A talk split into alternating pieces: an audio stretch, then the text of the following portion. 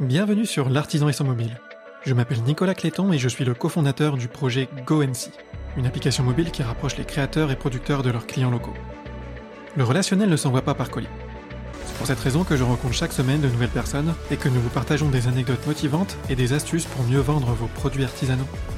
Bonne écoute J'ai passé deux ans dans les ateliers à être formé par une super chef, Jacqueline Smeyers, une ancienne seconde d'atelier de Yves Saint Laurent Haute Couture, Qui a travaillé avec Monsieur Saint Laurent pendant des années. En fait, tout le monde est styliste. Le boulot d'un styliste, c'est quand vous vous levez le matin, vous êtes devant votre armoire et que vous vous demandez tiens, qu'est-ce que je porte aujourd'hui? Est-ce que je mets ce pantalon avec cette chemise ou cette chemise avec ce pantalon? Non, non, il faut toujours insister. L'échec à proprement parler, en fait, n'existe pas. C'est pas parce que ça ne marche pas que c'est un échec. Faut pas voir ça comme ça. Tu auras forcément appris quelque chose, même si euh, la finalité n'est pas celle à laquelle tu pensais, tu auras forcément appris quelque chose. Donc c'est pas un échec. Allez, c'est parti, j'ai appuyé sur euh, record.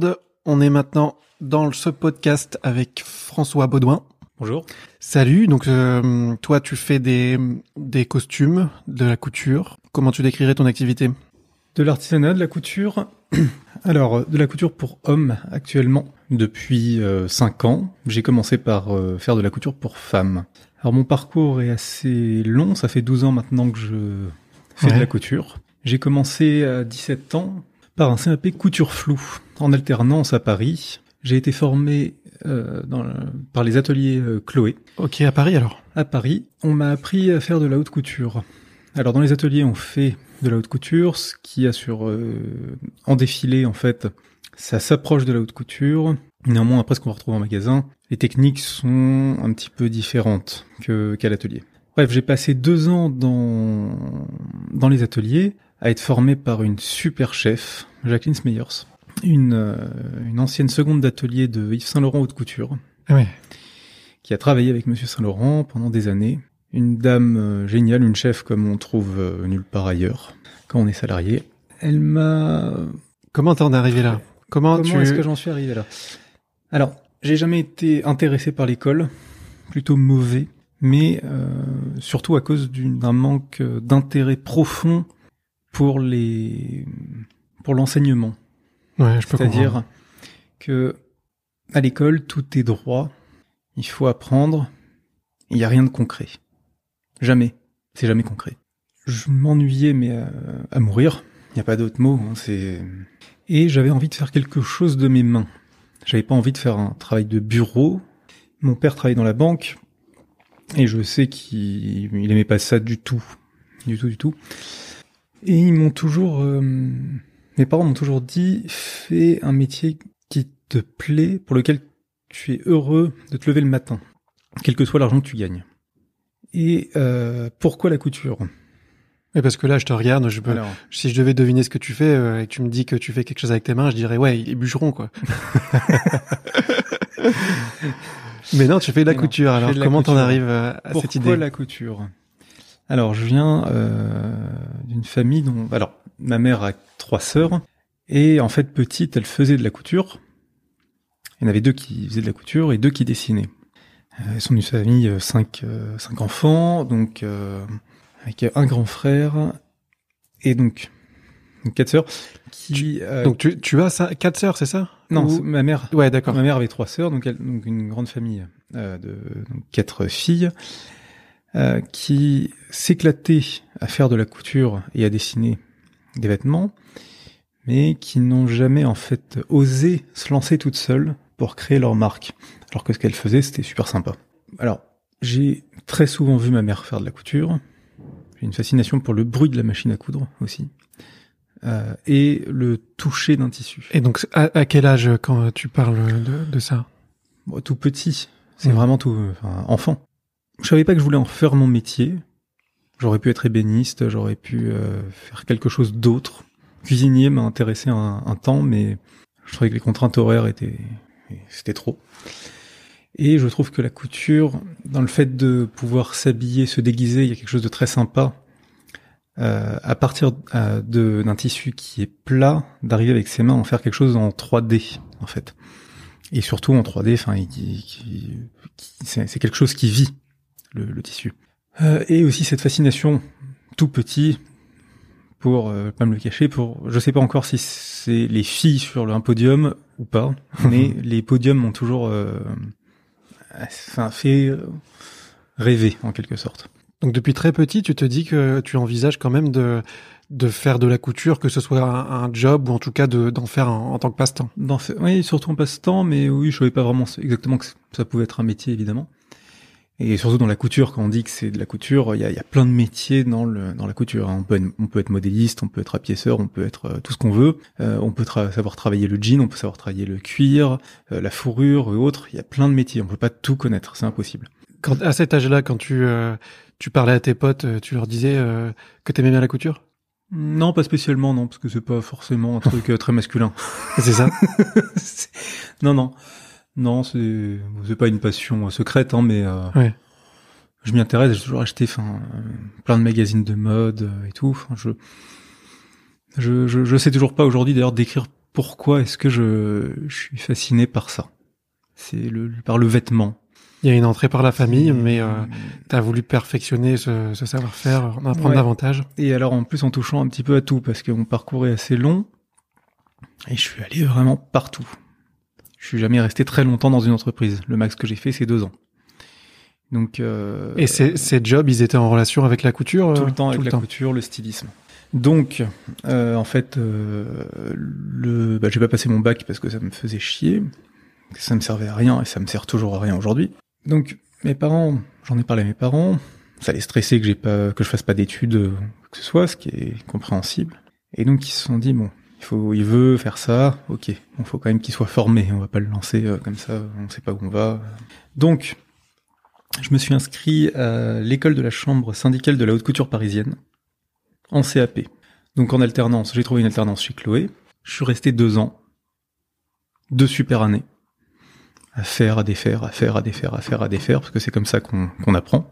J'ai l'image de ce milieu un peu euh, très exigeant. Je sais pas, je, je pense au film Saint-Laurent, des, des choses comme ça, mais qu'est-ce que tu pourrais nous, nous dire euh, de- Je sais pas, c'est- il y a un peu un, un folklore derrière dans mon imaginaire, mais je me trompe ou... Non, pas vraiment. Ben, étant donné qu'on est dans des grandes maisons, forcément, il y a- enfin, les, les, les- les clients sont exigeants.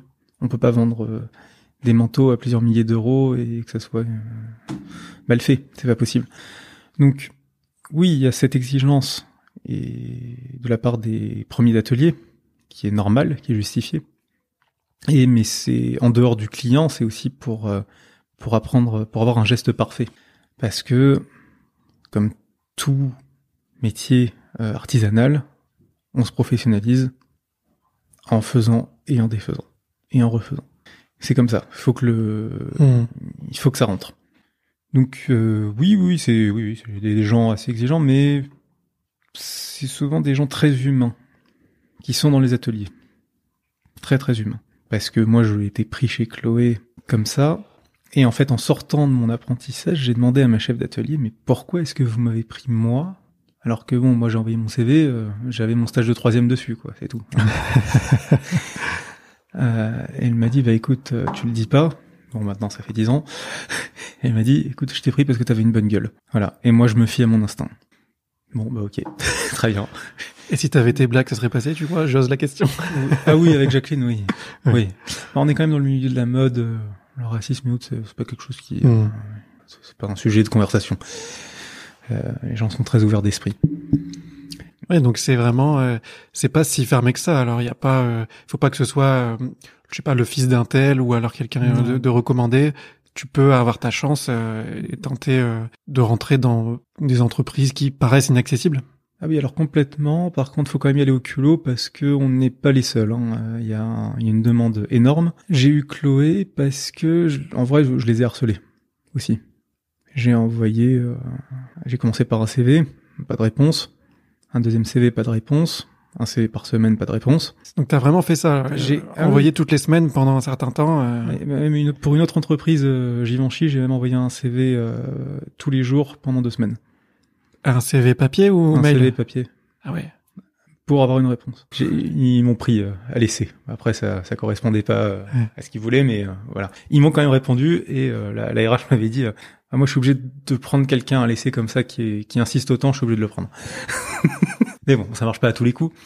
Mais euh, oui, oui, non, il faut vraiment, vraiment, euh, faut insister, faut pas se décourager, euh, surtout quand on n'a aucune expérience, même quand on en a d'ailleurs. Mais euh, c'est c'est très souvent comme ça. C'est en fait après, une fois qu'on a mis un pied dans ce milieu-là, ça marche avec le bouche à oreille. Hmm. C'est-à-dire que on n'est pas censé envoyer des CV parce que ben on a une pote qui est partie euh, chez un tel et puis elle va nous dire en fait souvent quand le premier atelier change, il y a l'équipe qui change avec. Donc on est pris ou on n'est pas pris, euh, bref. Mais euh, Comment ça, on n'est pas censé en- envoyer de CV C'est donc c'est quand même c'est Oui, quand même un monde fermé alors c'est où c'est un euh, monde fermé, mais parce que euh, les équipes, euh, en fait, on- ils sont beaucoup plus ouverts à prendre quelqu'un pour le former que prendre quelqu'un qui a déjà des expériences et qu'on ne connaît pas et machin. hmm. Mais ça marche un petit peu dans, comme ça dans tous les, dans tous les, les milieux. C'est pas que le milieu de la mode. Mais quand on est, effectivement, il faut quand même commencer jeune, c'est plus facile. C'était ma prochaine question. Euh, Est-ce ouais. que quelqu'un qui est en reconversion, 40 ans, qui a travaillé euh, en tant que comptable, mais qui a fait euh, pas mal de couture pendant sa vie et qui voudrait euh, passer au next step et, et rejoindre une, une maison, ça n'a- c'est très dur. Ça va être compliqué. Ça va être compliqué parce que c'est plus difficile de gérer quelqu'un qui a 40 ans que quelqu'un qui en a 18. Mhm. Parce que généralement, le celui qui a 18 ans, il est quand même... Bah, de toute façon, celui qui a 18 ans, il est, il voit, il est curieux. Il rentre dans l'entreprise. Franchement, au bout de deux semaines, on le sait s'il reste ou pas. Mhm. La personne qui a 40 ans, il va falloir qu'elle qu'elle soit extrêmement motivée, mais là où elle va être bloquée, c'est qu'en fait, on peut pas l'engager comme un salarié qu'on va payer comme un autre salarié qui a de l'expérience. Parce que très souvent, on passe par l'apprentissage. Et l'apprentissage, euh, il me semble qu'aujourd'hui, euh, après 25 ans, je crois que c'est mort. euh. Ouais. Donc, comme on n'est d'aucune utilité sur la première année à l'entreprise, forcément, l'entreprise, ben, elle veut investir en vous. C'est normal. Donc, euh, euh, même si euh, quelqu'un de 40 ans, est-ce qu'il accepterait euh, d'avoir un salaire euh, qui est euh, en dessous de 1000 euros? Euh, Peut-être pas, parce qu'il a, il a quand même d'autres trucs. Ah, il y a euh, des personnes en, reconversion qui sont très motivées, hein, ou même qui se lancent Mm. à leur compte euh, euh, en Mm. gagnant euh, vraiment pas grand-chose Mm. pendant des années. Il y a aussi Pôle Emploi avec les Oui, ruptures conventionnelles qui aide. aident. Donc il y a des solutions, mais euh, la question c'était est-ce que tu as déjà pu observer ça? Est-ce que c'était faisable? Ou est-ce qu'il y avait le conseil, ça serait de, de trouver des méthodes de, de formation alternative euh, en faisant des stages chez quelqu'un ou je sais pas. Alors oui, peut-être chez des indépendants, s'ils peuvent se permettre de prendre quelqu'un, d'avoir le temps de former une personne. Après, je pense que le- la meilleure des solutions, c'est de passer par euh, des écoles, mais qui sont très souvent payantes. Euh, Il y a des bonnes écoles. Tout n'est pas bon, hein, même dans les écoles euh, artisanales, euh, enfin pour l'artisanat, tout n'est pas bon. Il y a des choses à prendre, mais euh, de toute évidence, c'est en entreprise qu'on apprend le mieux. Mm. Est-ce que je l'ai vu en entreprise? Euh, Non, moi j'ai souvent vu quand même des gens euh, assez jeunes. hein. C'est plutôt du 16-20 ans. C'est pas. Mm. Et tu disais tout à l'heure que tu avais changé beaucoup de fois. C'est- C'était pour quelle raison? Par curiosité. En fait, une fois que j'ai terminé mon mon CAP couture floue que j'ai obtenu chez Chloé, Mm. Le je suis parti euh, à Londres parce que je m'intéressais au stylisme. Tu savais parler anglais Enfin, oui, je me débrouille. Donc sans être intéressé par l'école, tu t'es comme tu te formais toi-même à aux langues par exemple? Ou à d'autres Euh, choses? Non, mais les, euh, bon, c'est parce que j'ai fait beaucoup de voyages à l'étranger euh, Hmm. pendant, le- pendant les étés et tout. La, la couture me suffisait plus, c'était intéressant. Alors moi, j'avais envie d'apprendre en fait comment est-ce qu'on crée un vêtement.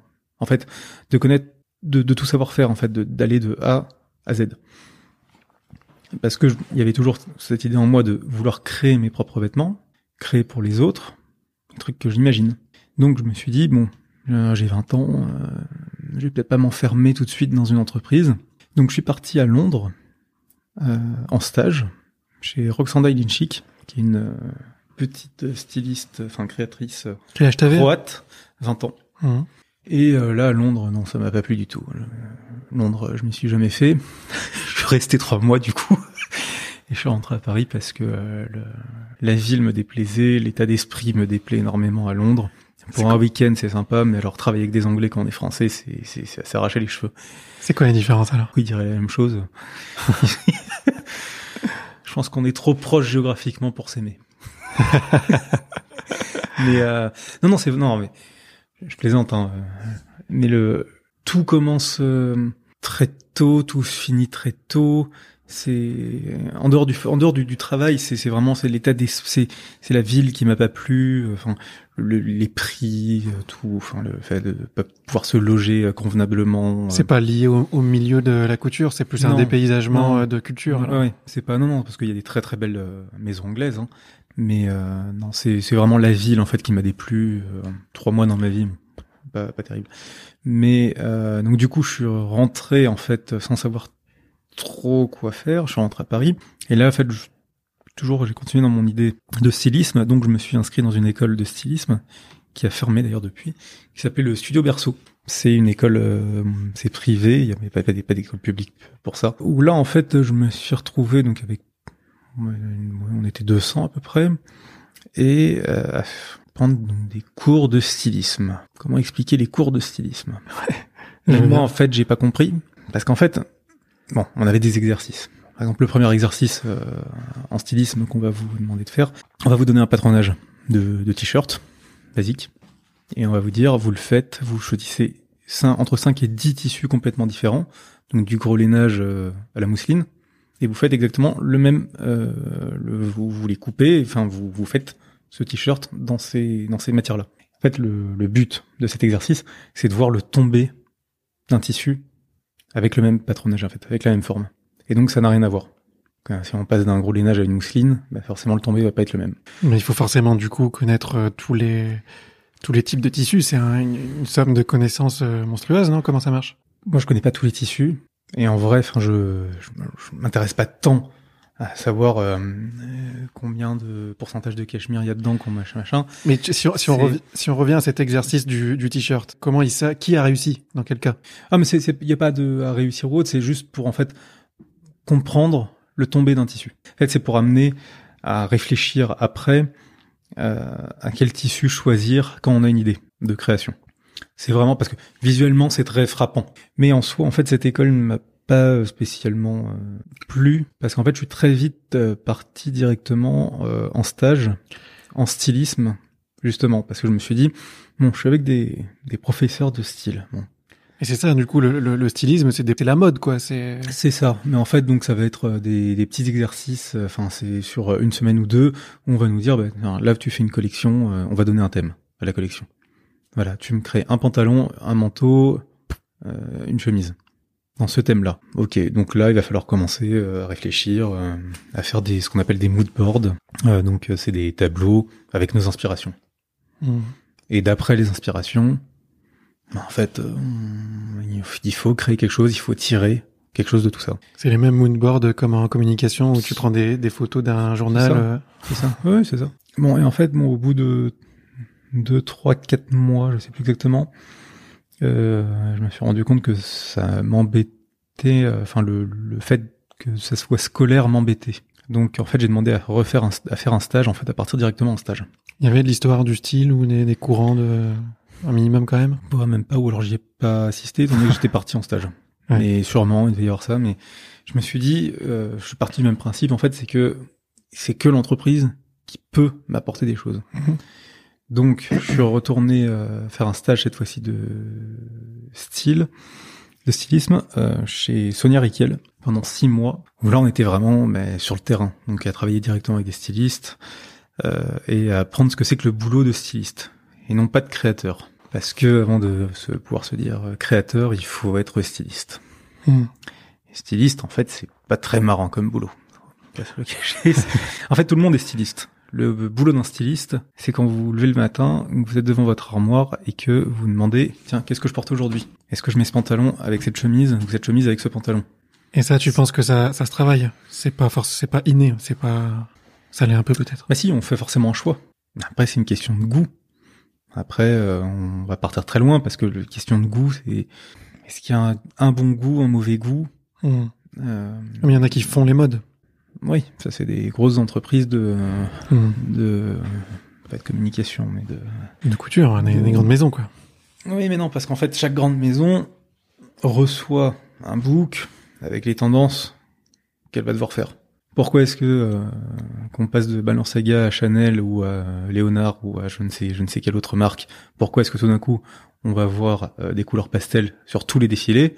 Bah, C'est bien qu'il y a un point en commun, hein, c'est qu'ils ont tous reçu euh, Mais qui fait ces books? Book, C'est euh, des, euh, des ah, j'ai oublié le nom. Il y en a, euh, elles sont toutes assez connues en plus. ça va me revenir tout à l'heure. Ouais, Mais c'est qui ces personnes? Elles font quoi c'est des, des, des créateurs de tendance. Leur métier, c'est ça. Et donc, C'est des sages et tout le monde les suit. C'est aussi simple que ça. C'est un peu ça. ouais.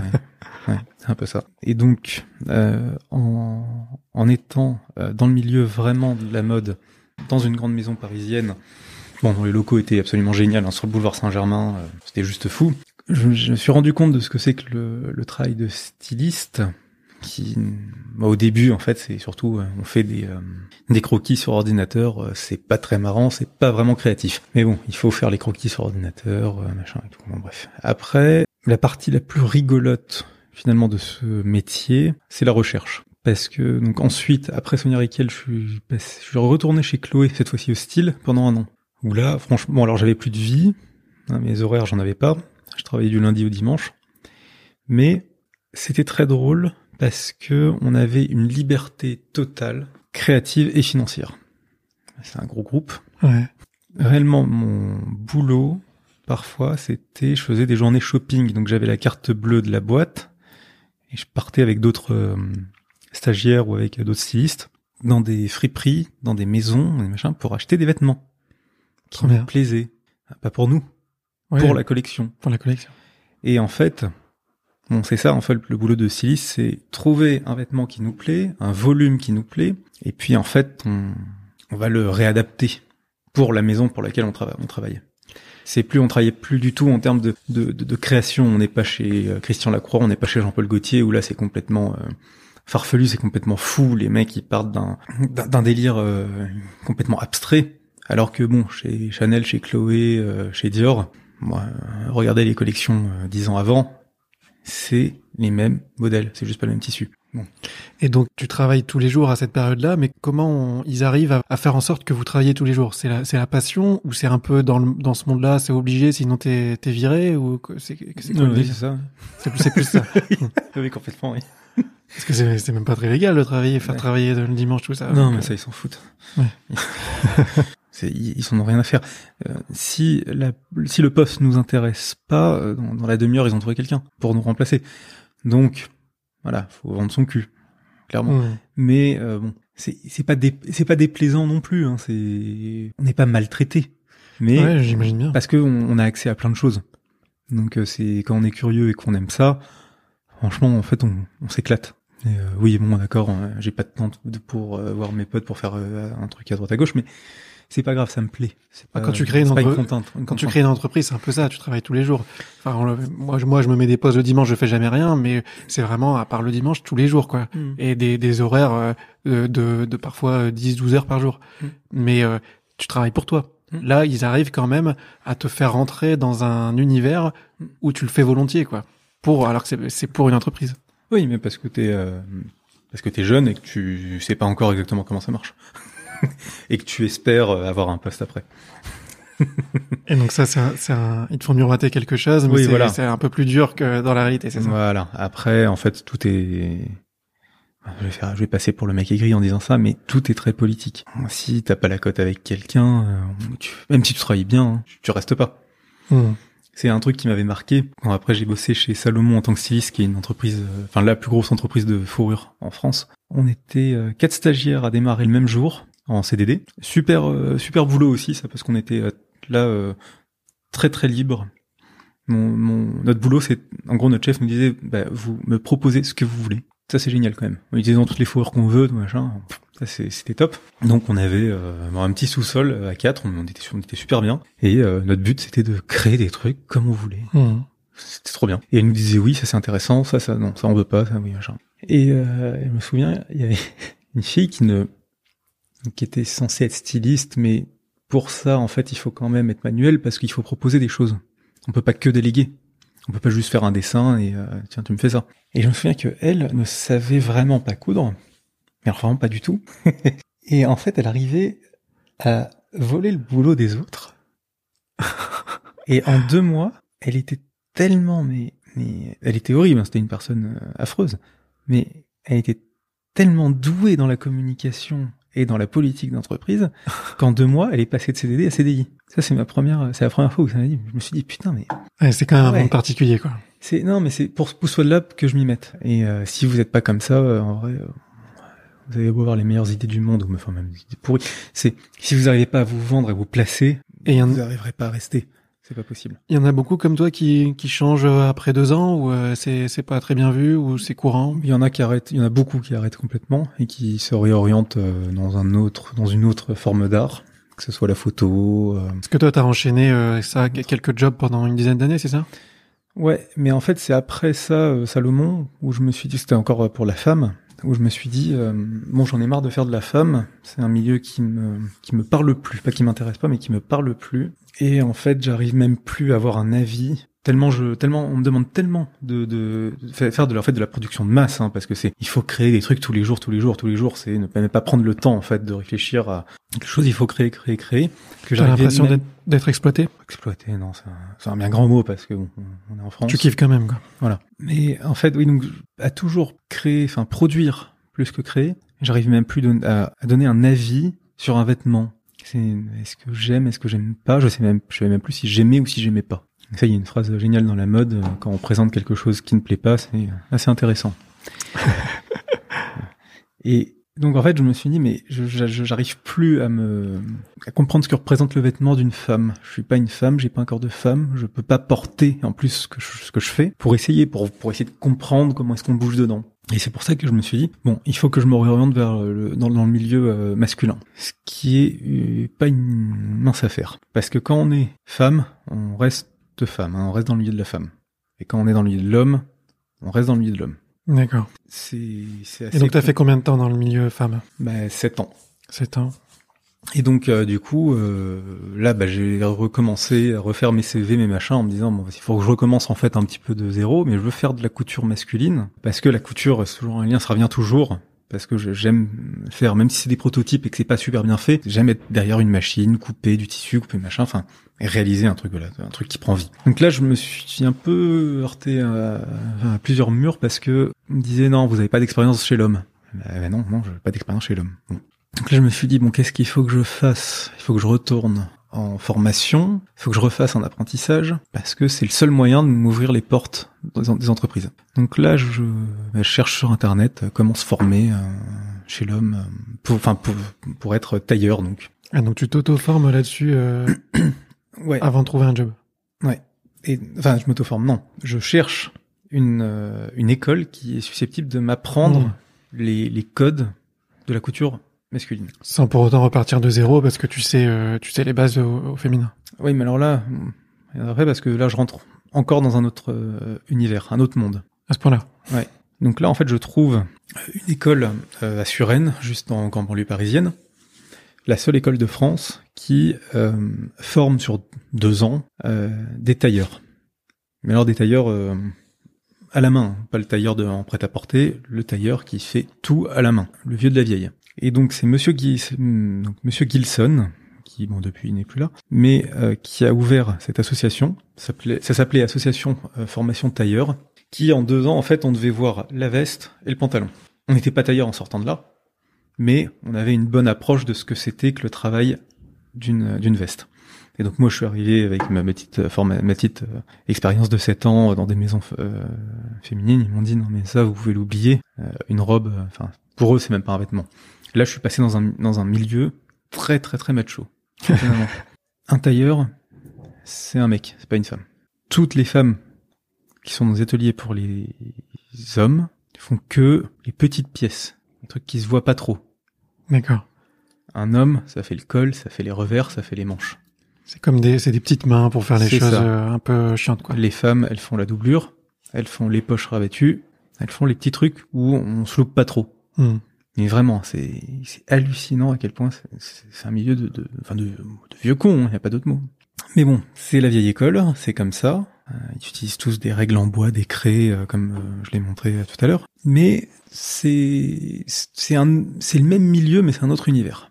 Parce qu'on travaille effectivement pas du tout de la même façon. Et là, c'est un, un- travail de, de, de, fou, de dingue, parce que on fait tous les points à la main.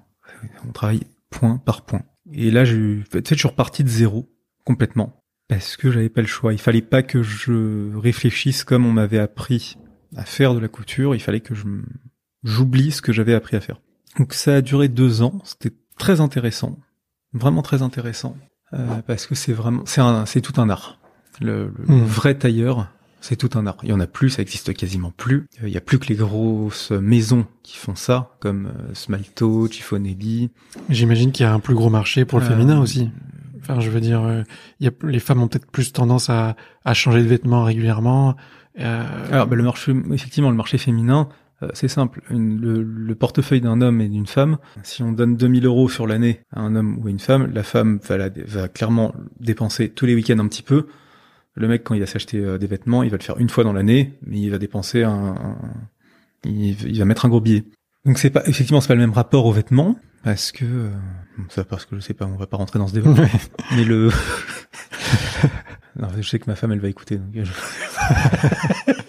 Des fois, on parle un peu de, de, de féminisme sur ce podcast. Euh, Est-ce qu'on doit dire artisan, artisane, etc. Mais, mais bon, on va pas, on va pas rentrer là euh, dessus. Je te laisse continuer ton, ton histoire que j'écoute Euh, avec attention. Donc après cette formation, donc, euh, très intéressante, rapide, hein, parce que c'est il y a tout à apprendre, hein, que ce soit un costume simple, un costume, une veste croisée ou autre, c'est pas du tout la même façon de faire. Et donc euh, par la suite, en fait, donc là j'ai voulu re-rentrer dans des dans une maison euh, pour continuer mon apprentissage.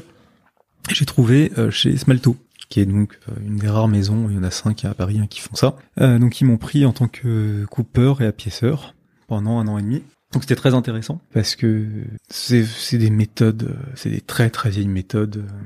Et eux ont leur, ont leur propre méthode, ils ont leur propre code qu'il faut réapprendre. Ça n'avait rien à voir avec l'école. Le rés- même si le résultat est- était potentiellement le, le, le même, Mhm. c'est pas la même façon de faire. Les poches, c'est une autre, ils utilisent une autre technique. Et chaque maison a sa technique pour faire la poche. Le résultat est, est excellent à la fin. Et la, la question que je me Oui. pose en t'écoutant là, avec toute cette expérience, tu arrives à garder euh, cette même passion tout le temps? Si tu t'es pas des moments où tu te décourages, où tu te, tu te dis ouais mais là je suis parti, je fais n'importe quoi, ou? Moi aussi. Mais le, parce que ça, ça demande quand même, euh, il y a, y, a, y a un fil conducteur quand même, c'est la, la couture, il y a, y a les, les, les femmes, tu veux changer, maintenant c'est, les hommes, mais à chaque fois c'est beaucoup d'investissement, c'est un monde, une sphère euh, particulière, Mm. tu, tu dois faire avec, tu te sens toujours à ta place dans, dans la couture. oui, Est-ce que ça te donne toujours envie de te lever le matin? Est-ce qu'il n'y a pas des fois tu te Ah dis oui, ah euh, non mais si. Alors, alors le, le fait de, de réaliser. Alors le le plus dur, c'est de se lancer dans un truc. Ça, ça peut prendre des jours et des jours. Mais vraiment, hein, de- de- des jours de réflexion qui ne servent pas à grand chose d'ailleurs, avant d'agir. Ouais. Mais une fois que j'agis, que je le fais, et putain, mais à chaque fois, je suis content. Quoi. C'est non, non. À chaque fois que je, je termine un vêtement, c'est surtout la, la le, le visage de la personne qui va porter ce vêtement qui est la vraie récompense. La, la dernière veste que j'ai livrée, Mais ça c'est, ce que était trop content. c'est ce que tu fais maintenant, mais à l'époque tu voyais aussi le- la personne à qui Ah non, tu on voyait, non, non, nous on voyait pas les clients. Hum. Mais euh, c'est satisfaisant d'avoir fait un- du bon boulot. Et en fait, et on le sait, il faut, faut savoir se, se, se juger. Hein, faut, faut pas se mentir. Quand, quand c'est mal fait, c'est mal fait. Il faut Hum. pas dire tiens c'est mal fait, euh, ils vont rien voir. Non, non, ça c'est pas vrai. Les gens voient quand c'est mal fait. Hum, Il y, a, il y a beaucoup de gens qui s'y connaissent quand même en couture, même s'ils pratiquent pas. Donc toi, ton, dra- ton driver, c'est le sentiment de faire les choses bien et le et que les, les gens le voient et l'apprécient. Ouais. Bon, tout le monde ne le voit pas, mais c'est pas grave. Pour moi, ce qui est important, c'est je, je sais il faut que j'ai rien à me reprocher sur mon travail. Il faut que ce soit nickel. C'est c'est comme ça. Tout ne peut pas être nickel à 100%. Il y a toujours un petit truc euh, qu'on essaie, qu'on peut cacher, qu'on peut. Mhm. bon, après, c'est des cho- choses parfois qui sont. euh, moi, je vais dire que c'est un loupé, alors qu'en fait, c'en est pas un pour le client hein, du tout. Mais c'est parce que il faut être perfectionniste et que si tout n'est pas parfait, ça, ça, ça frustre un peu. Mhm. Mais il faut réussir à se détacher de ça parce que sinon, ça, on peut se bouffer l'esprit avec ça. Ok, donc si on reprend le fil, là, on va bientôt arriver au moment où tu euh, tu décides de te lancer à ton compte. Pas encore. ça arrive. C'est la première fois dans ce podcast qu'on va autant en profondeur c'est sur le Encore. sur le parcours de de l'interviewé. Mais je t'écoute avec attention, c'est hyper intéressant. J'espère que vous de votre côté vous écoutez aussi. mais mais, euh, allons-y. En fait, donc après cette expérience chez Smalto, donc qui a pris fin à cause euh, d'un confinement et de, de ce qui paraît de problèmes économiques, je me suis euh, retrouvé donc sans rien. Donc, euh, j'habite à Lille, donc et je travaillais à Paris hein, parce que je, donc, me, je me tapais tous les jours le- l'aller-retour l'île Paris. Et euh, bah, j'ai continué en fait finalement à, à chercher du travail. Et étonnamment, j'ai trouvé un travail dans mon domaine à littéralement 50 mètres de chez moi. D'accord. J'habitais dans le Vieux-Lille et euh, c'était à la caserne militaire. Parce qu'entre temps, t'étais, euh, t'es revenu à Lille. Tu viens, tu viens d'où déjà? Je suis de Paris, mais ça fait trois ans que je vis à Lille. Ok. Raison Euh, personnelle, pas rien à voir avec euh, le, la couture? Non, rien à voir avec la couture. Ok. non. Plutôt, euh, non, c'est à cause de l'amour. Mais bon, bref. Le, non, j'adore Lille. Le, Parce qu'ici, il y a quand même un, un- une histoire sur la, la dentelle, la couture euh, aussi, euh, etc. Ouais, mais une histoire, c'est le passé, parce que ça n'existe plus. hein. Il n'y a plus rien. Ça n'a pas tendance à revenir euh, quand même euh Tu veux pas t'insérer dans cette dans cette vague justement euh, de, de ramener un peu ça sur la sur la métropole? Est-ce qu'il n'y a pas un, un cercle de, de couturiers ou de, de stylistes euh, qui, qui veulent jouer un peu sur cette euh, cette histoire? Un petit peu, mais un petit peu, mais le, ce qui est assez drôle finalement, c'est que bon, il y a beaucoup de gens effectivement qui s'intéressent à la couture, qui veulent des vêtements sur mesure, mais très souvent euh, les gens viennent voir, te voir en disant, ben ouais, moi j'ai besoin de ça, et quand on leur parle de prix, ah ben non, mais c'est trop cher. Ouais. Mais oui, mais si tu veux quelque chose sur mesure, euh, à tes mesures, euh, c'est pas de la grosse production, donc euh, il faut ça, mettre le prix. c'est le quotidien de à peu près tous les artisans. Voilà. Donc, euh, oui, non, il faut trouver le juste milieu. C'est pour ça que je suis encore euh, en pleine réflexion sur euh, ce que je, sur ce sur quoi je dois m'orienter. Si c'est plus les Mhm. pantalons, les vestes, l'homme, la femme. Pour l'instant, je prends tout. Hmm. Mais venons, si tu veux bien, euh, au moment qui t'a passé quelques étapes, là je pense qu'on va y aller, où tu décides que tu ne, tu veux te lancer à ton compte, parce que c'est pas tout d'être doué dans ce domaine-là, de vouloir faire de la couture. Créer son entreprise, c'est quand même un mindset euh, Mm. différent, quoi. C'est, il faut être prêt à, à plus ne- justement ne plus faire que de la couture, à se faire connaître. On va en parler. C'est quand même un, un pas dans l'inconnu, ne serait-ce que financièrement, qu'il faut gérer, quoi. Et tu te dis quand, ok, j'y vais. Alors justement, juste après ce malto où le vase débordait déjà bien, j'étais pas encore psychologiquement prêt à me lancer tout seul. Euh, bon, avec le contexte sanitaire, machin, on savait pas exactement ce qu'on pouvait faire. Moi, j'avais besoin d'un atelier parce que, bah, t'as bien vu, ça, ça prend de la place. Une table de coupe, des machines, euh, stocker du tissu. Et euh, je pouvais pas faire ça chez moi, c'est pas possible, c'est trop petit. Et euh, donc, c'est pour ça que je vais revenir là-dessus rapidement parce que c'est ça en fait qui m'a vraiment donné envie de me lancer tout seul. C'est donc j'ai trouvé ce, ce boulot qui était donc dans une caserne militaire, donc c'était pour l'armée euh, l'armée française. Parce que ce qui paraît, ils ont des tailleurs? Donc, je, je découvre ça. Et donc j'arrive dans un atelier avec euh, le, il s'appelle le maître tailleur. Donc je me dis, bah c'est super. Enfin franchement, des, travailler pour l'armée, c'est c'est quand même stylé. Ouais. C'est alors, bon, on va pas s'amuser à faire des doubles roses, mais euh, c'est c'est stylé. Euh, je vais apprendre plein de trucs. Et en fait, euh, non, bah, je, je, je tombais un peu de haut parce que c'était que du prêt-à-porter. Et en fait, il y avait aucun travail à part faire euh, des médailles et faire des retouches. Il y avait rien d'autre à faire. Donc là, en fait, je me suis confronté à un mec qui finalement a été tailleur un jour et qui, bon, qui a trouvé un bon filon qui est dans l'armée parce que, ben, en fait, euh, ils ont une exclusivité, ils ont l'exclusivité avec l'armée et la gendarmerie. Euh, le, C'est pas fait à la chaîne tout ça, c'est quand même. si euh, si, c'est fait à la chaîne, mais en fait, le mec, n'est- n'est- fait, c'est- c'est c'est- c'est plus des revendeurs. C'est-à-dire que c'est c'est comme un magasin, sauf que c'est dans une caserne.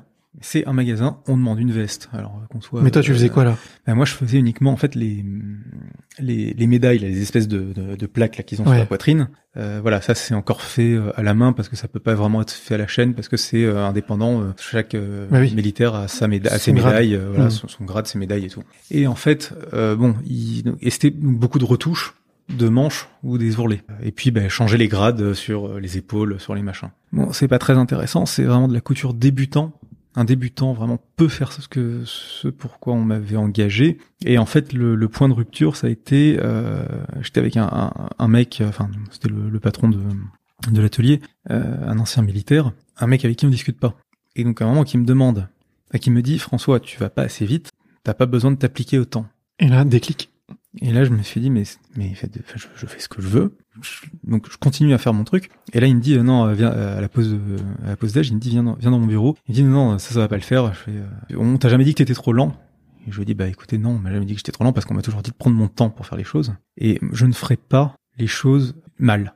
Hmm. je, je veux pas bâcler mon travail. Bah, clairement, t'étais pas à ta place en fait. Eux, ils avaient des objectifs Voilà. de rentabilité. c'est ça.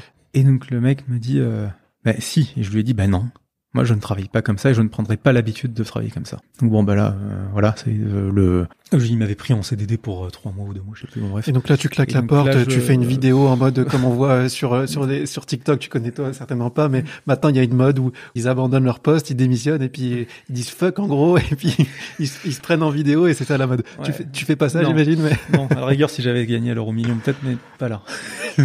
Non, et c'est, mais en fait, c'est à ce moment-là où je suis descendu et en fait, j'ai- tapé genre euh, sur internet euh, atelier parce qu'en fait, j'en avais marre et je me suis dit putain, il faut que j'ai mon atelier, même si, je- j'ai besoin en fait de mon, de mon, de, mon atelier à moi pour pouvoir gérer mon temps, pour pouvoir, pour faire mes créations, pour faire ce que j'ai envie de faire, ce, que j'aime.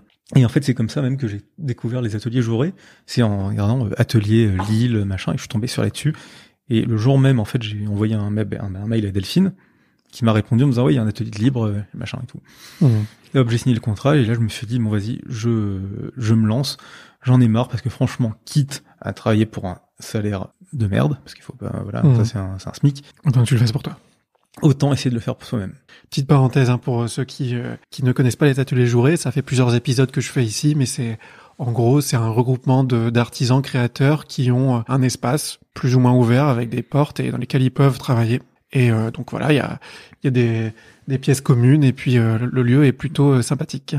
Donc voilà, ça a été vraiment le déclic. Et là, je, bah, je me suis lancé donc en fait depuis septembre et je j'y vais à tâtons, on va dire en ce moment. hein. Je, je, dis, je, je sais pas par où prendre le- les, les choses.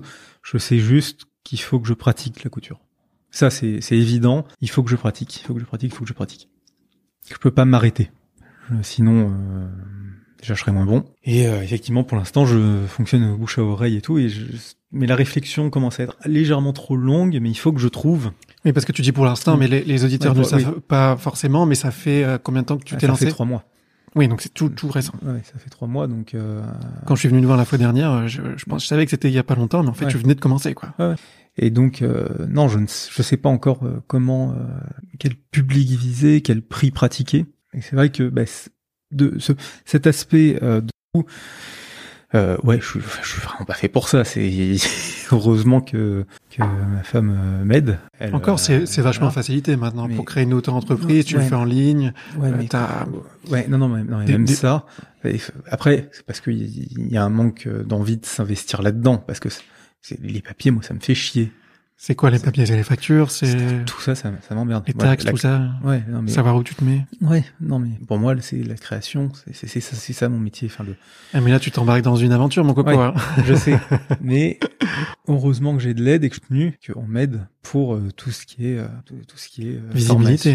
machin et tout. Ouais, ouais. C'est pour moi c'est ça le, côté- le vrai côté chiant. Et tu sais que les- la plupart des créateurs que je rencontre, c'est pas rare qu'ils passent la moitié ou peut-être même parfois 60%, mais on va dire au moins 40% de leur temps à se rendre visible, à être, rendre- être visible sur Instagram, faire des marchés, euh, créer un site internet, savoir quel, comment faire la description de ses produits.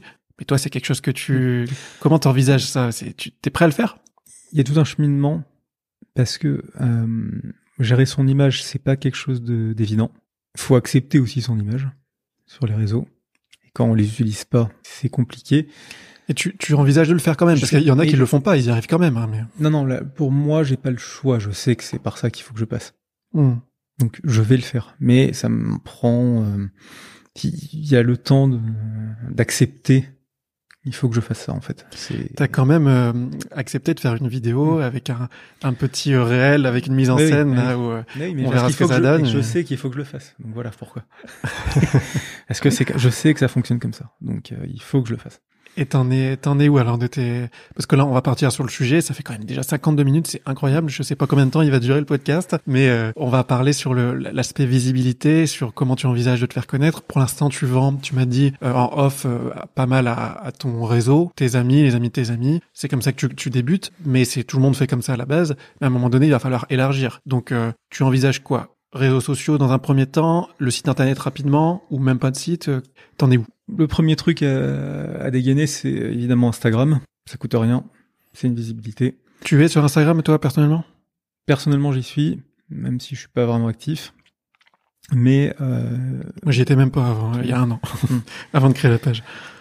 Euh, non, non, je, je vais passer par Instagram, Facebook, enfin les réseaux sociaux les plus connus. Euh, le site internet, on va attendre un peu parce qu'il n'y a pas forcément besoin de ça.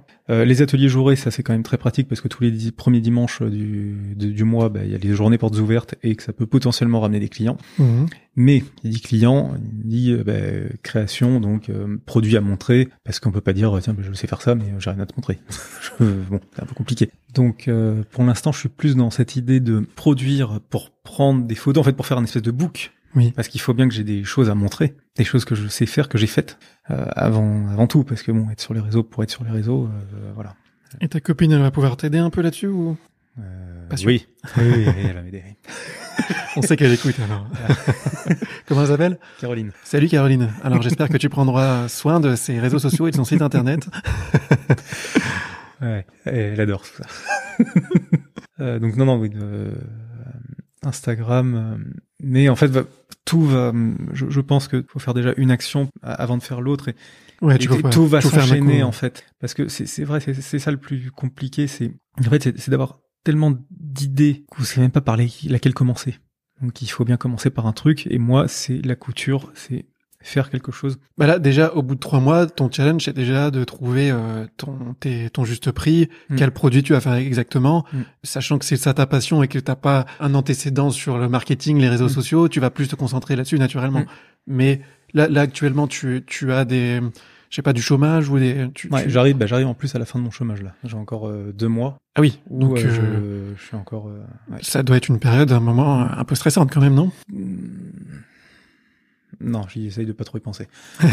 bon, pas, pas en autre chose. Concentrons-nous sur comment on va réussir à, à, à vendre les produits. Donc rapidement, tu vas faire un stage. Je pense que la semaine prochaine, tu vas pa- passer sur ma page et tu Ouais. me dis que tu allais au moins te créer Ouais. un premier compte euh, Ouais. rapidement. Mais tu envisages de, de poster à quelle fréquence Et quoi? Alors, euh, bah, clairement les commandes de des clients et euh, la fréquence des commandes parce que bon, il faut, ça dépend. Un pantalon, ça prend beaucoup moins de temps qu'une veste ou un manteau.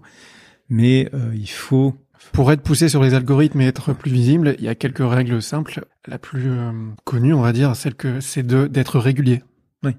Et donc euh, de poster. Si tu postes trois fois dans la semaine, bah tu postes tout le temps trois fois dans la Ouais, semaine et tu fais pas ou peu de pauses. Tu peux faire une pause une Mm. fois dans l'année, mais il faut pas que ce soit vraiment intermittent.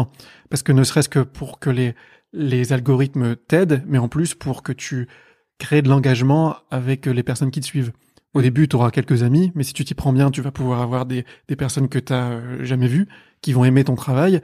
Et pour qu'ils se souviennent de toi, c'est comme en pub. Il faut que tu les, faut que tu les réassures, en fait. Mm. S'ils ont mis un like sur ta photo, et ben, la prochaine photo va être poussée. Mais si t'en mets pas, et ben, euh, elle va pas, euh, tu seras plus poussé chez eux, donc ils vont te perdre, en fait. Mm. Donc t'es un peu obligé de, de toujours continuer à alimenter le flux. Donc c'est pour ça que euh, surtout au début, il y a des mises en scène à imaginer si tu parce que maintenant le on est dans l'ère de la vidéo. Adam Mosseri, le, le PDG de Instagram, a dit qu'Instagram n'était plus une application de photo mais une application de vidéo. Bon, alors il a dit ça il y a je crois trois quatre mois. Dans les faits, c'est quand même les photos qui marchent bien. hein. Moi Mm. j'ai moi je suis à la fond sur la vidéo, ça décolle pas de ouf. Mm. Mais bref, on est en train de commencer à, à, à diversifier les types de, de contenus. Il faut être créatif pour euh, se démarquer. Il faut réussir à susciter l'intérêt des personnes qui te regardent. Mm. Donc t'imagines bien, c'est un boulot de, vraiment de, de marketeux. Mm. Donc euh, et, et ça, de plus en plus, les créateurs, on leur dit qu'il faut le faire. Et à, à raison, il faut le faire. Mais quel temps tu mets par semaine, tu vois Mm. Sachant que toi, tu es un passionné avant tout de ton produit, tu vois Il y a des, euh, des artisans qui aiment peut-être plus l'idée d'entreprendre et de créer un petit peu, bon, je, je caricature, mais un petit peu, peu importe ce qu'ils font. Et ce profil-là, ils vont y aller euh, euh, avec beaucoup plus d'entrain sur l'aspect marketing, parce que c'est un- une des choses qui les- leur plaît aussi. Mais dans ton cas, il va falloir que tu euh, te cales peut-être, je sais pas, euh, au moins euh, 5 heures dans la semaine sur les réseaux sociaux et que tu, tu le fasses tout le temps, quoi, tu vois. Mm. Ah, Je, je parle comme si je donnais des conseils, je suis pas du tout pro, hein, mais Moi, j'y connais rien du tout, donc. euh, mais euh, mais euh, ouais, je pense c'est vrai que c'est ceux qui nous écoutent sont passés par là et et au début on imagine que ça va être beaucoup de temps, mais pour être pour que ça marche vraiment, pour que les gens nous suivent et qu'ils nous achètent, c'est c'est un engagement au quotidien qui est même au-delà du temps, au-delà c'est la charge mentale de savoir qu'est-ce que je vais poster, de trouver des nouvelles idées. qui est vraiment prenant. Et c'est ça l'entrepreneuriat actuellement en, en 2021. ah là, t'es découragé, tu te, tu veux retourner travailler à faire euh, des- travailler pour l'armée, non, non, non. non, non, je, suis- je suis très bien là où je suis. je suis très bien pour l'instant et c'est aussi le, le- la liberté. Vraiment, cette liberté de faire ce, qu'on veut quand on veut, c'est important. C'est Est-ce que et, tu en, non, mais, et en dehors de ça, parce que comme je ne sais pas tout faire, il y a un truc que j'ai découvert hein, récemment, c'est qu'en fait, je, si je suis confronté à un problème, bah, je suis tout seul face à mon problème et je suis obligé de le résoudre. Ce qui est pas forcément vrai en entreprise parce qu'on peut toujours demander conseil à quelqu'un.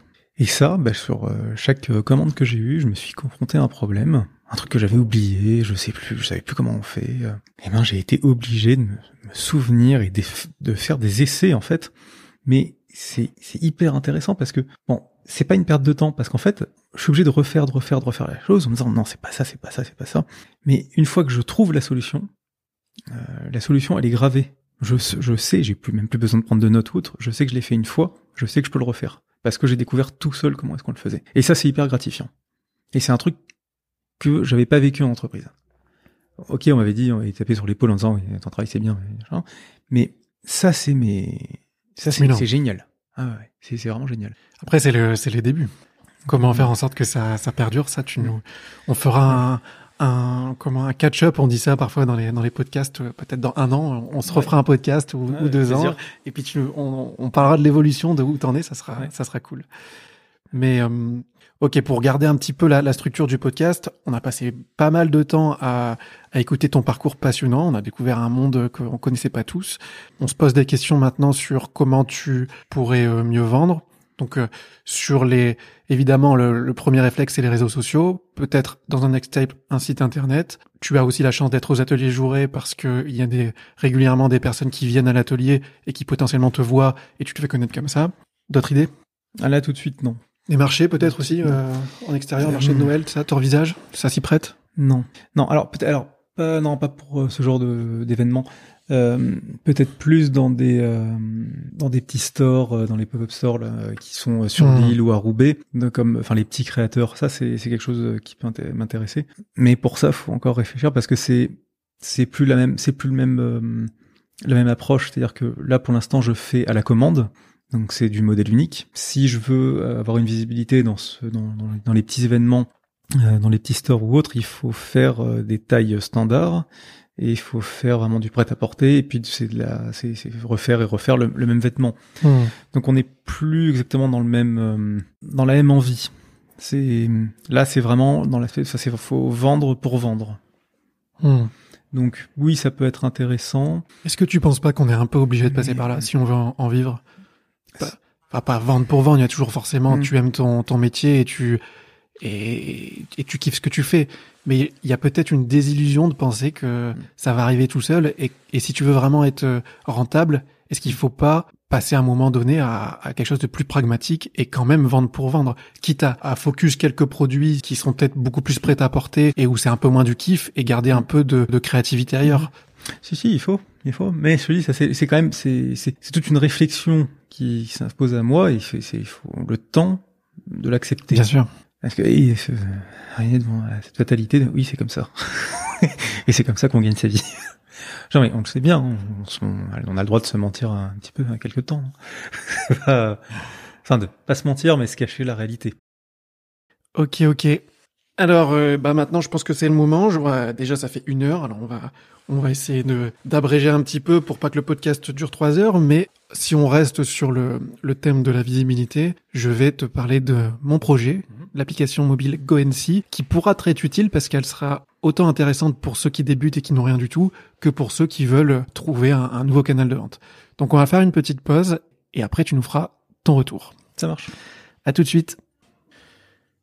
Nous voilà de retour. Alors j'ai pas encore euh, eu ton avis, j'ai l'impression que ça ça t'a intéressé, mais je te propose bah, de nous faire euh, le retour euh, ici euh, devant les auditeurs. Alors, ça a l'air très bien conçu. Euh, le fait d'être euh, directement en lien, effectivement, avec un artisan avec lequel on peut parler et pas juste commander pour euh, commander un truc euh, comme on fait souvent euh, euh, sur euh, sur Amazon ou autre. Ouais, sur plein de sites. C'est en fait intéressant de pouvoir rencontrer la personne et de voir comment est-ce que les choses sont faites. Parce que c'est vrai qu'on n'a pas la moindre idée de comment est-ce que c'est fait quand on commande un sac ou autre. Oui, ça change de ce qu'on de ce qu'on peut de ce qu'on peut de ce dont on a l'habitude. Et puis c'est vrai que le fait que ce soit local, c'est sympa. Et puis pouvoir, euh, enfin le fait que ce soit interactif, qu'on puisse l'envoyer à un ami euh, et tout, de ce que j'en ai vu, ça a l'air très facile d'utilisation. Euh, Qu'est-ce que je peux dire d'autre? Toi qui l'as réfléchi à, à, ta visibilité en ligne, est-ce que c'est un, un, outil ouais. qui correspond à tes besoins? Bah, Qui pourrait me faciliter la vie, surtout. Euh, parce que euh, effectivement, euh, tu fais le, tu fais le travail pour les autres, créer, euh, enfin mettre en lien les artisans avec les clients. Effectivement, tu mâches une grosse partie du boulot.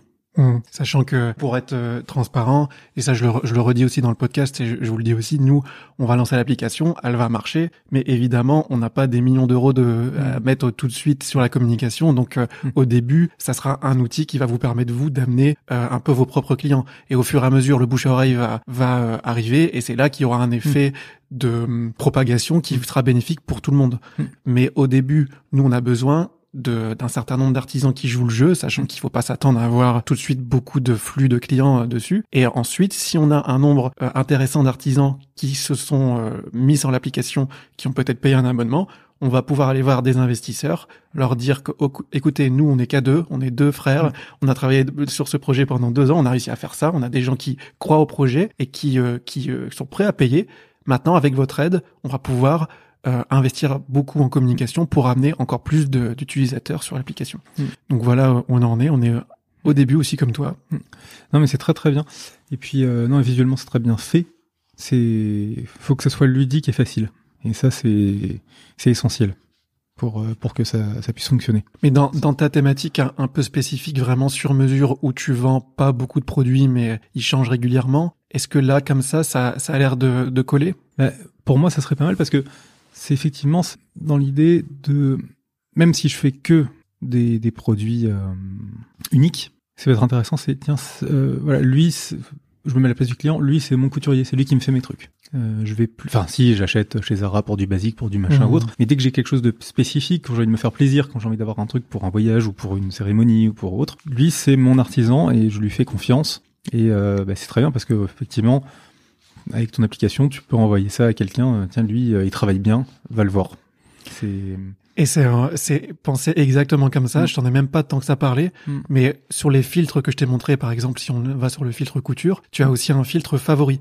Ça veut dire que tu peux envoyer directement le filtre de tous tes favoris artisans, donc ton carnet d'adresses, mm. tous les artisans que tu recommandes à tes amis.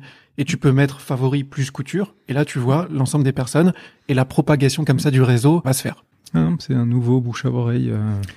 amplifié, c'est ça, c'est des relations humaines, du bouche à oreille ouais. amplifié avec le, le pouvoir de, du numérique des applications mobiles. C'est très très bien. Vraiment, ok, bah écoute, euh, encore une fois, le projet a plu, à croire que on a pensé à tout, mmh. vraiment rien de d'alarmant. Moi, je, je, je m'enrichis, hein, tu sais, je t'en ai parlé avant de, de, de soucis potentiels pour voir comment pour les régler ou de besoins particuliers. Actuellement, là, tout de suite, euh, tu vois rien qui pourrait. Euh, non. Bah, Ok, bah c'est pas grave. Alors la suite maintenant, euh, de quoi t'as envie de parler toi? Tiens, je, je, dis jamais ça. c'est vrai qu'il fait noir là. C'est la première fois qu'on fait un podcast aussi tard. Là, il est 18 h Maintenant, il fait complètement noir. Et euh, est-ce que t'as envie de raconter quelque chose? Sur ton sur ton parcours On en a déjà beaucoup parlé, mais un conseil peut-être que tu pourrais donner à à ceux qui débutent ou ou un retour d'expérience euh, en mode c'est carrément dur ou en mode c'est exaltant? C'est dur, mais ça vaut le coup. Mais mon métier est un, comme tout métier euh, dans l'artisanat, c'est un métier de passion. Faut pas faire ça, euh, faut pas le prendre à la légère. Faut ça, ça vaut le coup de se lever tous les matins en se disant, je sais que je fais quelque chose que j'aime. C'est la seule chose que je pourrais dire euh, pour conclure. C'est pour, pour moi, c'est vraiment le plus important. C'est devenu le plus important parce que se lever pour avoir un salaire dans une entreprise et de toute façon qu'on travaille bien ou mal, on l'aura le salaire je trouve que c'est pas très enrichissant personnellement. Donc, mmh. euh, ah bah ça, je crois le... qu'il faut oser. Il faut oser parce que même si effectivement c'est, enfin, ça, ça s'éclaircira après. En fait, faut, faut insister. Et même si pour moi mon organisation encore, elle est, elle est bordélique. Je sais que c'est en se faisant, c'est en faisant que ça. Ça, ça, ça, ça, va se faire. Oui non mais, oui non mais ça va se faire. Ça va, ça va se faire. Faut y travailler tous les jours. T'as confiance en tout cas. J'ai confiance. Ça fait longtemps que je fais ça. Je sais que je vais pas lâcher ça parce que ça me plaît plus. Ça fait 12 ans que je fais ça. Mmh. C'est bon. je sais que ça me plaît. Ok, donc euh, bah, on va pouvoir finaliser le, le podcast. Et pour finir, ce que je fais, c'est que hum, je te propose de répondre à ce que j'appelle les, les questions flambeaux. Mm. C'est un, un artisan qui t'a posé une question, celui qui est, celle qui est passée Mm. sur la page euh, la semaine dernière, qui s'appelle Dorothée. Elle fait des, des articles de décoration. Et après, tu vas devoir toi poser une question. Mhm. Mais la question qui t'a été posée, c'est comment on se renouvelle? Comment on trouve euh, bah, l'inspiration pour se renouveler? Donc toi, dans ton expérience de- d'entrepreneuriat, elle est courte, mais j'imagine que tu dois pouvoir euh, parler quand même de... T'as une idée, vu ton expérience de, de 10 ans dans, dans, le- métier, de créativité, comment se renouveler, etc. Peut-être que tu peux nous partager un peu de ça Mhm. Alors, comment est-ce qu'on se renouvelle? Peut-être que je vais dire une, une bêtise, mais il me semble que pour se renouveler, il faut beaucoup, beaucoup observer ce qui se passe, bien analyser les choses qui nous entourent et se renouveler. euh, c'est vaste hein, comme, euh, comme question. Ouais, que, bien sûr. bon, à chaque fois, on répond pas précisément, mais on en discute. il faut toujours penser à ce que l'autre, le concurrent, a euh, la chose à la- à laquelle il a, pas- pas pensé. Donc euh, ça peut être, euh, pour moi par exemple, je sais déjà le- le- la forme de mes étiquettes et l'emplacement des étiquettes ne seront pas au même endroit que sur les autres vêtements. C'est euh, c'est du détail, mais c'est c'est c'est toujours le, le- le renouvellement, non Parce qu'une chemise c'est une chemise, mais il faut avoir la- le, le petit détail, la petite idée qui que les autres ne font pas comme les euh, ces, ces fameuses chaussures, euh, ces fagots, je crois, où euh, ils, ont, Mhm. ils ont cousu un bouton sur le sur le côté. Ben, j'en ai, j'en porte là actuellement. Voilà. non mais, non, mais c'est tout con. Mais c'est le truc que les autres faisaient pas et que bah, beaucoup de gens s'arrachent, enfin achètent et euh, voilà, c'est ça le renouvellement. C'est Il y a- c'est il y a le une- détail. Et c'est intéressant ce que tu dis parce que dans la question de Dorothée, je pense qu'il y avait euh, aussi une, une notion de mode. Je pense qu'une de ses inquiétudes, c'était le fait que ces créations qui sont euh, assez spécifiques sont peut-être un effet de mode. Et donc je pense qu'elle elle essaye d'avoir un coup d'avance quand elle dit renouveler, en prévoyant le futur, comment elle pourrait faire, comment on fait pour savoir euh, à quel moment il faut euh, changer de produit ou alors changer de communication ou changer pour rester dans le game, tu vois, et pas que ça s'essouffle? Alors, je vais répondre un truc, mais qui est propre à, moi-même. Euh, ce qui va me dire, tiens, il est rigolo celui-là à dire ça, mais je crois qu'il faut réellement suivre son instinct et pas trop poser de questions aux autres. Faut, si on sent quelque chose en soi qui bouillonne, je pense qu'il faut le faire, faut y aller, même si ça paraît complètement stupide pour les autres. Et comment on arrive à, à défricher? Parce que des fois, on a le sentiment euh, de potentiellement aller dans toutes les, tous les sens ou de pas savoir comment prendre la bonne décision. Ouais, mais je crois qu'il faut faire un truc, il faut foncer dans le tas et faire un truc. Et pas essayer de tout faire justement, parce que c'est comme ça qu'on arrive à, à rien. Toi, tu arrives à écouter suffisamment ton, ton instinct pour euh, voir la, la lueur euh, qui, qui mérite d'aller euh, d'avancer vers elle, quoi. Ah oui, oui, non, mais ça, pour ça, j'ai j'ai j'ai confiance en moi, parce que je, je, je, je sais où je vais, par contre, je sais pas comment j'y vais, mais je sais où je vais. C'est, je, je, je suis- j'ai toujours suivi mon instinct depuis que je suis là-dedans. Ça n'a pas forcément tout le temps marché. Par contre, ça m'a toujours apporté quelque chose. Mais je sais que je suis sur la, je, je sais où je vais. Ok. Je sais où je vais. On pourra débriefer ça plus dans quelques mois. On verra. C'est clair, non, mais avec plaisir. Franchement, on fera un, podcast pour Ah, voir parce que j'aurais pas du tout le même euh, le même discours. Ça marche. Donc, euh, s'écouter, son instinct, c'est ça que tu, tu, tu dirais en, en priorité. Écouter son instinct. Ouais. Parce que souvent on, on a tendance à ne, à ne pas l'écouter. Mais euh, dans la vie de tous les jours. hein. Mhm. Je pense que quand, quand on entreprend, on- c'est qu'on on a le culot de penser qu'on a un minimum de flair. Hmm. Euh, et donc, on, on a envie d'écouter notre instinct. Mais parfois, euh, c'est pas évident. On peut se dire aussi que on fait peut-être n'importe quoi, etc. Donc, euh, Hmm. Non, mais ça c'est le boulot des autres de le dire. Qu'on fait n'importe quoi. ah, mais tu dis qu'il faut pas écouter les autres. Oui, mais c'est parce que c'est souvent les autres qui le disent. Ouais. C'est pour ça qu'il faut pas parler de, de forcément de, de ses projets, de ses idées. Faut, faut les faire parce que le- les autres souvent vont, qui n'ont pas eu le, le courage de, de se lancer, autres vont avoir tendance à, à pas forcément être bienveillants, même si, même, si- même quand c'est des proches. Ouais, mais tu vois, euh, par exemple, si je prends mon expérience à moi, une partie de mon, mon boulot, ça me prend à peu près euh, un jour et demi, deux jours euh, Mm. par semaine, c'est de vous rencontrer, de faire des vidéos, de faire un podcast, de faire du montage, de le mettre en ligne, etc. Et euh, j'ai mis ça en place euh, depuis un an. Ça a monté tout doucement, puis ça a décollé. Mm. J'ai gagné euh, pendant quelques mois euh, 1000 abonnés par mois. Et là, depuis deux trois mois, ça pire que que décoller, c'est je perds des abonnés et je fais beaucoup moins de vues. Et ça commence à faire un moment. Mm. Et donc tu peux te dire euh, est-ce que je continue ou pas? Est-ce que je suis pas borné à continuer euh, ce que je fais euh, sur les réseaux sociaux? Peut-être que je devrais complètement tout changer. Mais co- comment tu le sais ça? Enfin, tu, tu me répondras pas, j'imagine. Mais Non, c'est l'instinct parce qu'à un moment, moi aussi, je me suis posé la question est-ce que euh, à quel moment il faut savoir lâcher? Bah, c'est ça aussi. Ah oui, mais ça, c'est une question. mais le, non, non, si. Toute façon, il y a toujours un juste milieu et c'est l'instinct qui va, qui va faire qu'on va choisir, mais, Mais- c'est des, Non, non, il faut toujours insister. Il y a l'échec à proprement parler, en fait, n'existe pas. C'est, c'est pas parce que ça ne marche pas que c'est un échec. Faut pas voir ça comme ça. T'auras forcément appris quelque chose, même si euh, la finalité n'est pas celle à laquelle tu pensais. T'auras forcément appris quelque chose. Donc c'est pas un échec. C'est pas parce que euh, écouté une émission là-dessus justement. euh, la, la vraie peur, en fait, la vraie angoisse quand on se lance, c'est de se dire, je vis quand même dans une société où si je me lance tout seul, ok, les gens vont se dire non, mais euh, choisis la sécurité, sois salarié. Donc en fait, si on se plante, ça voudrait dire que les, parce que on n'arrive pas à gagner assez d'argent, ça voudrait dire que les autres ont raison ça les conforte dans leur choix de pas se lancer. Ça, c'est hors de question. Non, c'est c'est- c'est hors de question de, de, de les laisser penser ça en se disant non mais même en se disant même si on, on peut planter, on peut planter euh, plusieurs euh, boîtes, on peut planter, enfin on peut se planter plusieurs fois dans la vie, c'est pas grave. Ça fait apprendre des choses. Si, si on n'essaye jamais, on n'apprend jamais rien. Comme je disais tout à l'heure, quand je, je suis confronté à, une- à un problème, j'ai appris par moi-même. Et ça, c'est la meilleure des expériences. Hmm. Alors, on pourrait euh, discuter de tout ça. Ouais, il y a plein de questions qui, qui en découlent là, mais c'est hyper intéressant. Et euh, donc l'instinct, si on résume. Mais maintenant, à toi de poser une question, parce que c'est l'autre partie du jeu Alors, pour faire euh, question. continuer le flambeau. Hmm. Quelque chose que une interrogation que tu pourrais avoir dans ton activité que potentiellement euh, un autre artisan pourrait t'aider à résoudre. Si c'était à refaire, tu referais comment? Donc c'est une question que tu pourrais te poser à toi-même alors. Oui. C'est marrant parce que dans c'est une question que je posais parfois aussi et en m'inspirant d'un d'un podcast que j'écoute beaucoup, celui de, de Mathieu Sté- Stéphanie, Génération Do It Yourself, dans lequel euh, il interviewe des, des entrepreneurs en France, donc euh, des, des entrepreneurs qui sont euh, parfois très expérimentés, qui font plusieurs centaines de millions de chiffres d'affaires, tu vois. Donc euh, voilà. Et il leur demande euh, si tu pouvais te poser une question à toi quand tu venais de démarrer ton activité, ou si tu pouvais plutôt même te murmurer quelque chose à l'oreille ou te donner un conseil, qu'est-ce que tu ferais quoi? C'est un peu ça. Parce que qu'est-ce que tu imagines qui, qui pourrait répondre à cette question? Ça dépend du parcours qu'ils ont. Si je me la posais, moi je pense que déjà, enfin, j'aurais aucun regret sur les choix que j'ai faits. Au-delà de ça.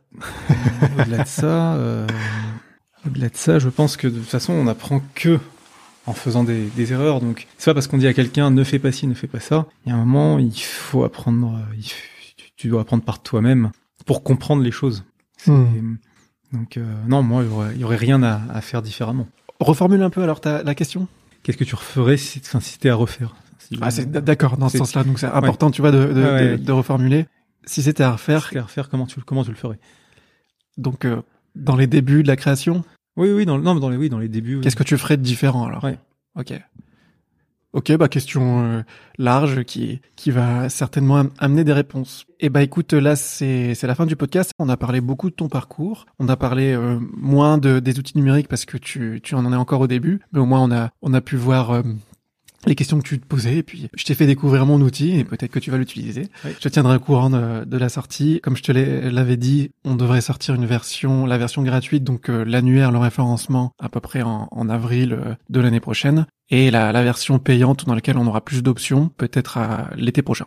C'est le calendrier qu'on s'est mis, sachant que bah, t'imagines bien qu'il peut y avoir des imprévus et ça peut être Ouais. retardé. Donc avant de de- d'appuyer sur le bouton et de terminer le, le podcast, ce que je fais habituellement, c'est que je propose à, à mes auditeurs, non, je propose à mes invités, pardon, de donner un, un peu d'énergie, de la bonne humeur pour toutes ces personnes qui nous écoutent, qui sont eux-mêmes dans une situation où ils envisagent de lancer leur activité ou en tout cas ils, ils veulent euh, la continuer. Parfois c'est dur, on en parle beaucoup. Parfois il y a des freins, parfois on se pose beaucoup de questions. Et le moment, ce moment maintenant, c'est euh, il, est, il est dédié à, à ces personnes-là pour leur donner un petit peu d'énergie et leur dire mais continuez quoi parce que ça vaut le coup.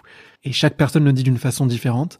Et donc c'est ton opportunité maintenant de leur dire un petit quelque chose que toi t'aimerais peut-être entendre. Ne jamais tomber dans le piège du doute. Ouais. Et ne jamais, jamais les autres vous faire douter. Parce que ils se feront une joie de le faire tous les jours. Tous les jours. Mais avec des petites questions saugrenues, enfin, des petites questions euh, sous-jacentes et tout. Ne jamais, jamais vous faire douter. C'est pas évident tous les jours, mais ça vaut le coup. Et parfois, à, à se dire, euh, à se mettre dans un mindset où on ne doute jamais, on oublie d'écouter les autres aussi et on se sent seul, tu vois ce que je veux dire? C'est... Oui, mais il faut, pour, pour moi, hein, il ne faut pas écouter les autres. Ok. Il ne faut pas les écouter. Ah, Il faut aller au bout de son truc. Ne jamais écouter les, ne jamais écouter les conseils des amis, surtout ceux, ceux de surtout. Vaut mieux écouter les conseils de gens qui sont, qu'on ne connaît pas, qui sont complètement détachés. Ok, bah écoute, euh, c'était plus un, un moment euh, conseil, mais sinon, tu vois, j'ai envie qu'on... Là, je suis en train de lever les bras, tu vois, je suis en train de presque de... J'ai envie de faire un câlin à beaucoup de monde, ou je sais pas, d'envoyer, euh, des, de, de recharger les batteries de tout le monde. Et est-ce que tu pourrais essayer de, de transmettre quelque chose comme ça aussi, ou de, de, de dire merde, quoi, allez-y, ou un mot euh, de motivation, tu vois? Un mot de motivation. Il faut se motiver soi-même, hein, tu vois, là, là, il fait noir, et, euh, et c'est la fin du podcast, mais envoyons quelque chose, quoi. Ouais, moi, le seul truc qui me vient et qui me motive tous les jours, c'est, le sourire de mon fils. Donc, euh, je peux pas vraiment le transmettre, mais il me dit souvent à eux. Donc, ça vous fait sûrement dire, euh, vas-y, vas-y, papa. Ok. Au moins, on aura ri pour euh, cette fin d'épisode et, et, et bah, c'est de la bonne énergie le rire. Ok, c'était un super épisode. Franchement, j'ai appris pas mal de choses sur euh, sur cet univers et puis euh, bah, je te remercie. Merci à toi. Salut tout le monde. Ciao. Si vous avez écouté cet épisode jusqu'au bout, c'est qu'il y a un petit quelque chose qui vous a parlé dans notre aventure. Et je vous dis vraiment un grand merci. Vous êtes chaque semaine plus nombreux à nous suivre, mais c'est pas pour autant que vous avez le réflexe encore de mettre des commentaires sur Instagram ou sur Apple Podcast. Mon objectif c'est de créer une vraie communauté autour de l'artisanat, et ça me fait vraiment plaisir quand certains d'entre vous prennent le temps de mettre un petit commentaire sur Instagram, et encore plus sur Apple Podcast, parce que sans ces commentaires sur Apple Podcast, et ben en fait, euh, j'existe tout simplement pas. Donc voilà, j'ai besoin de vous pour euh, faire grandir cette communauté, et pour vous inciter à mettre ces petits commentaires, et ben je vous dis que je repartage tous ces commentaires en story, donc ça vous fera un, petit peu de visibilité en plus. Et n'oubliez pas, le relationnel ne s'en pas par colis. Salut tout le monde